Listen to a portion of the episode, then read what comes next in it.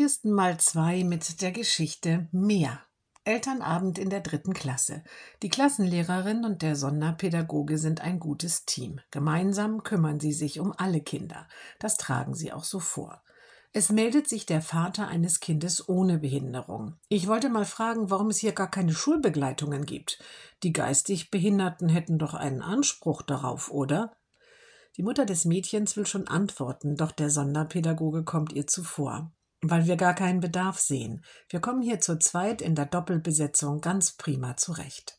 Damit ist das Thema erst einmal vom Tisch.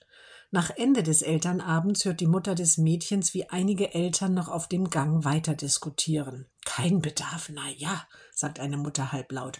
Wenn die Behinderten alle ihre eigenen Betreuer hätten, dann könnten sich beide Lehrer mehr um unsere Kids kümmern.